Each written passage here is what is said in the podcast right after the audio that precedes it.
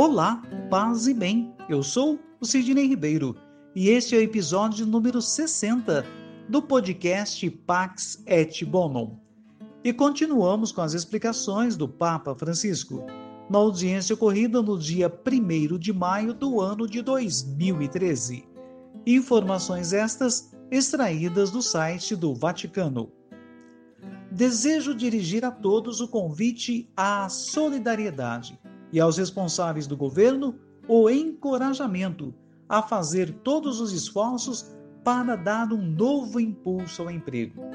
Isso significa preocupar-se pela dignidade da pessoa, mas, sobretudo, gostaria de dizer que não percam a esperança.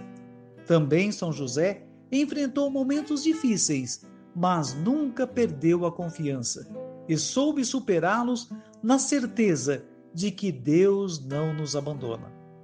E depois, gostaria de me dirigir especialmente a vós, rapazes e moças, a vós, jovens, comprometei-vos no vosso dever cotidiano, no estudo, no trabalho, nas relações de amizade, na ajuda aos outros.